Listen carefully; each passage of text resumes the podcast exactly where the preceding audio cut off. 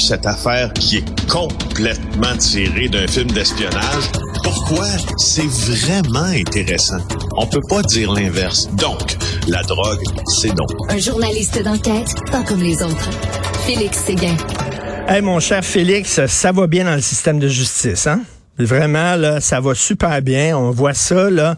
Euh, épidémie de peine à rabais dans le système de justice. Autour des systèmes de justice de craquer, ça craque de partout. On le sait, le système de santé craque, le système d'éducation craque. Et là, c'est le système de justice qui craque. Ça regarde mal, Félix.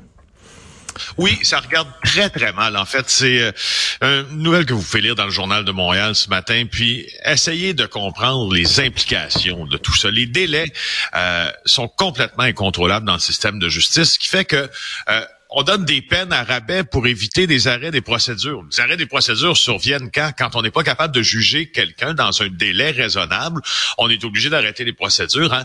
Le fameux arrêt Jordan ou celui sur les délais déraisonnables pour être plus précis. Alors, les criminels s'en tirent avec des plus petites sanctions, nous disent Valérie Gontier et Michael Nguyen.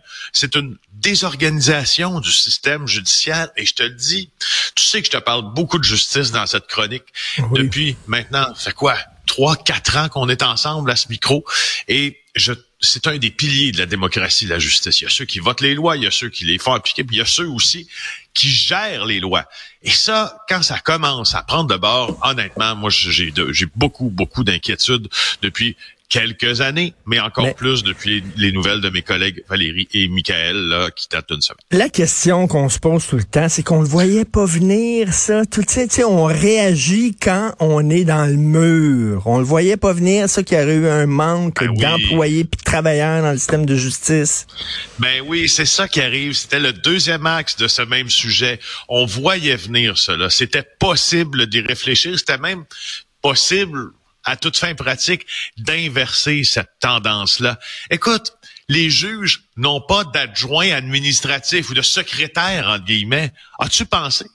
As-tu pensé à quel point le travail de juge en est un important? Et ben y a une personne dans l'appareil soit gouvernemental ou dans l'appareil judiciaire qui a bien besoin d'un adjoint ou d'une adjointe administrative, Richard, c'est bien un juge.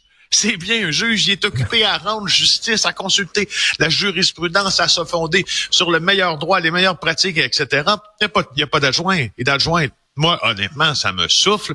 Euh, alors, euh, c'est ça. Alors, les, les, procureurs, en lien avec ça, ils, ils, acceptent des concessions pour éviter que les, y a des criminels qui échappent à la justice. Alors, entre deux mots, on choisit le moindre. C'est un peu ce qu'on applique là. Mais Félix, ils sont passés où? Tous ces travailleurs qui sont disparus? Ils ont été kidnappés par euh, une soucoupe volante ou quoi?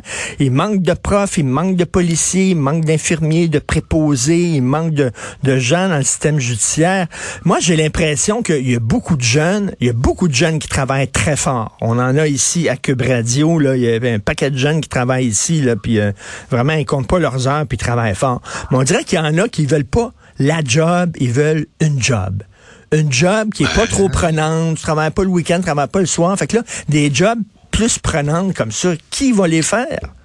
Ouais, je comprends. Je, je, je, vois où tu t'en vas avec ça. Je constate la même chose et je constate aussi que la tendance dont tu parles de, de, de, de gens plus jeunes qui veulent peut-être des emplois très stables, qui ont un bon salaire et qui donnent beaucoup de qualité de vie avec les congés puis le temps libre pour s'occuper de sa propre personne ou de sa famille. Écoute, c'est deux, deux, visions des choses. Moi, je suis de l'école où, honnêtement, je vais le dire dans mes mots, mais j'en ai travaillé une shot dans ma vie. Et puis, j'en travaille encore une shot. OK? Pour mettre, pour, pour, pour, pour, pour, plein de raisons, parce que c'est comme ça que j'ai été formé. Je travaille beaucoup. Ben, mais tu regarde, regarde, tes enfants, mettons, vont grandir, tes enfants vont grandir, puis ils vont dire, papa l'a pas beaucoup vu. Papa, il était souvent en voyage, puis il travaillait beaucoup, puis moi, ça m'intéresse pas de mener cette vie-là. Ben, tu peux comprendre? Ben, c'est là, c'est, ben, justement, c'est là où je me dis, je peux peut-être comprendre, exemple, euh, qu'on a de la difficulté à embaucher même au, au, au directeur des poursuites criminelles et pénales des gens pour faire le job, parce qu'il y en a peut-être qui veulent pas de ce job-là pour de très bonnes raisons. Mais bonne raison ou pas, je te donne trois exemples, OK, tirés de l'article de mes collègues. Un trafiquant de drogue longuement sentencé dans le passé. Et là, là, il s'en allait en prison parce que c'était sa, je sais pas combien, tième accusation en matière de stupéfiants. Il a été arrêté pendant la pandémie, il devait être jugé pour avoir récidivé encore une autre fois. Les délais sont allongés. Alors, négociation entre couronne et défense.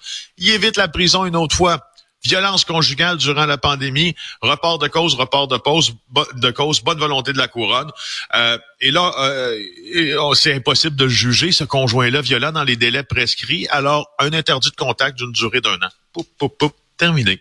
Un autre trafiquant de drogue, grosse quantité de coke, arme à feu, il aurait pu être condamné à plusieurs années de pénitencier s'il avait subi un procès dans des délais raisonnables. Alors, face au risque de Jordan, quoi? Plaidoyer de culpabilité avec une toute petite peine de prison. C'est tout. C'est incroyable quand même. Ça a un impact considérable. T'imagines la, femme qui était pognée avec un conjoint violent puis qui dit enfin il va être jugé. Et là qui voit ça comme ça, là, c'est certain qu'il y a des gens. Déjà là, on est on est bon pour donner des sentences bonbons au Québec, mais si en plus que le système craque de partout, c'est pas fort. Écoute, il y a un, un, sujet dont tu veux parler qui glace le sang. Il laisse un message vocal en direct pendant qu'il assassine un octogénaire. C'est quoi ça? Ouais, je vais voir euh, un peu ce qui se passe là euh, à, l'extérieur de nos frontières. Un texte de l'agence QMI repris dans le journal sur nos sites, Journal de Montréal, TVA aujourd'hui. C'est une trentenaire. Ça se passe en Indiana. Euh, Cody Allen Wade, une trentenaire, donc 33 ans. elle s'est fait sentencer, elle, à une très lourde sentence, très lourde, parce que elle a décidé qu'elle tuait le copain de sa mère en le poignardant à quatre reprises. Ça est arrivé en juin 2020. Euh, et cette nouvelle-là est tirée du, euh, du New York Post, mais non seulement a-t-elle décidé de, de commettre l'irréparable, sauf que elle a omis de raccrocher le combiné de téléphone après avoir laissé un message vocal à sa mère. Alors, dans le message vocal, il y a le meurtre. Hein? Moi, je veux dire, c'est je, honnêtement, à, la limite, c'est un peu, c'est un peu nigo, tu vas me dire de, de, de faire ça, mais on peut comprendre que quelqu'un qui est pas un meurtrier d'habitude commet des erreurs et tout ça, mais ça glace le sang quand même. Euh, écoute, euh, alors euh, c'est quelqu'un qui est habitué là, des, des, des tribunaux, là, venait d'être libéré sous condition, il y avait une peine de prison pour incendie criminel, alors il a donc récidivé, encore une fois écarté du, du droit chemin puis le juge a tranché pour une peine de 60 ans de prison. Alors, ah, on s'entend que la preuve était pas difficile à faire? Ben non, ben non, tout à fait. Là. America's Dumbest Criminals, hein, on se souvient de cette euh, émission-là. Euh, Éric Lapointe qui est remonté sur scène, euh, ma blonde Sophie écrit là-dessus en disant, écoutez, que vous soyez content ou pas content, le gars, il, a, été jugé par le système de justice, puis il a le droit de reprendre sa job. Ça pose tout le temps des questions, ça, hein, d'éthique, de morale. Il y a des gens qui sont mal à l'aise avec ça. Ben oui, puis moi j'avais juste, tu sais, c'était, je pourrais t'en parler effectivement longuement parce que ça confronte notre propre morale, mais là il nous reste plus beaucoup de temps, alors ma, tu vas voir que ma morale peut être élastique quand il faut sortir de cette chronique, hein, pour te laisser aller. Moi tout ce que je me dis à moi, comment je me comporte, exemple avec un Éric Lapointe ou avec exemple un Bertrand Cantat. Euh, euh, parce que l'exemple de Bertrand Cantat est probable dans ça. Moi, quand on a eu une condamnation criminelle, on a été reconnu coupable. Et puis, je choisis pas mal dans tous les cas, de ne pas donner mon argent à ces gens-là. C'est ça, ça c'est chacun.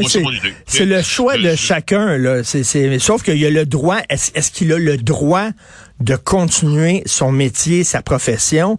Ben ouais, oui, il a le droit, mais toi, tu as le droit. Mais toi, justement, tu as le droit de pas y donner ton argent, exactement. Euh, tu sais, moi, je suis un fan de Roman Polanski, j'aime beaucoup ses films, mais si je le voyais, mettons, je me promène à Paris, je le vois assis à un café, J'irai pas le voir en disant, Monsieur Polanski, j'aime tellement vos films. Donné, tu te gardes une petite gêne. Hein. C'est la même chose. Exact. Mais Bertrand Cantat, quand même, c'est que tu es à coup de poing sa compagne pas vraiment la même affaire. C'est épouvantable. Non, c'est épouvantable, mais c'est le même principe. C'est-à-dire qu'il a été sentencé, il a purgé une sentence, il est revenu. T'es pas obligé de lui donner de l'argent. Moi, je lui en donnerais pas. Est-ce qu'on est obligé et est-ce qu'on est obligé de le mettre en page couverture d'un magazine euh, Bertrand Cantat, comme c'était le cas en France, une autre affaire? Merci beaucoup, Félix Seguin. On te laisse aller. On se reparle demain. Salut. Bonne